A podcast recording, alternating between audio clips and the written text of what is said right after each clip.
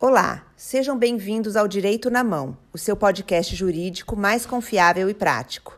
Nesse podcast, os advogados do escritório de advocacia Brandão Canela irão te manter informado sobre os seus direitos e novidades jurídicas, de maneira clara e direta, a fim de possibilitar o alcance por todos.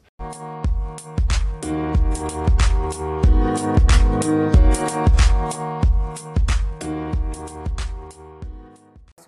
Rita Vieira, advogada do escritório de advocacia Brandão Canela, e hoje eu vim trazer uma notícia para vocês. Vocês sabiam que o segurado que trabalhou em dois ou mais empregos pode conseguir aumentar o valor da aposentadoria? É isso mesmo. Não são raras as situações em que o segurado possui vínculos laborais com duas ou mais empresas em um mesmo período, em um mesmo mês. Tais situações, apesar de ocorrerem com maior frequência com os profissionais liberais, os autônomos, não se limitam apenas a essa classe de trabalhadores.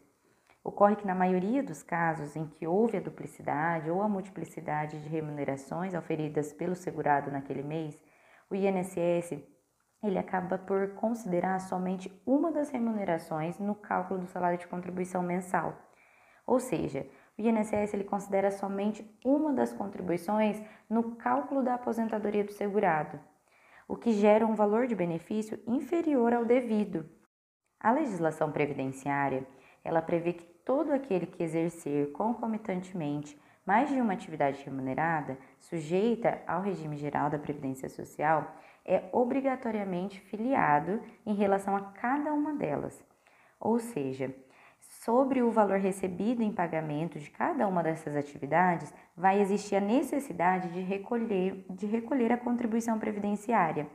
Então, nada mais justo de que essa contribuição feita em duplicidade seja revertido para aquele segurado que vai se aposentar, que vai ter o recebimento de um benefício da Previdência Social.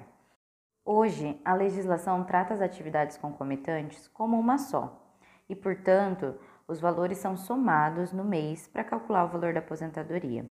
Mas nem sempre foi assim.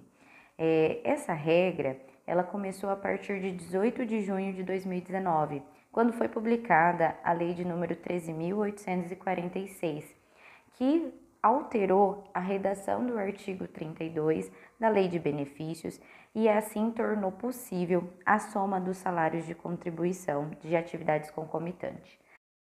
Essa nova lei, ela conseguiu resolver o problema que existia em torno da somatória da atividade concomitante. Porém, muitas pessoas já haviam se aposentado sem o benefício de somar o salário de contribuição daquela atividade concomitante e aproveitar essa somatória na aposentadoria.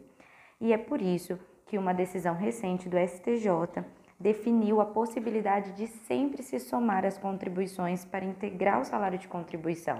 A partir dessa decisão do STJ, é possível que todas as pessoas já aposentadas possam revisar os seus benefícios e pedir a soma dos salários de contribuição para que eles integrem o salário de benefício do, da aposentadoria.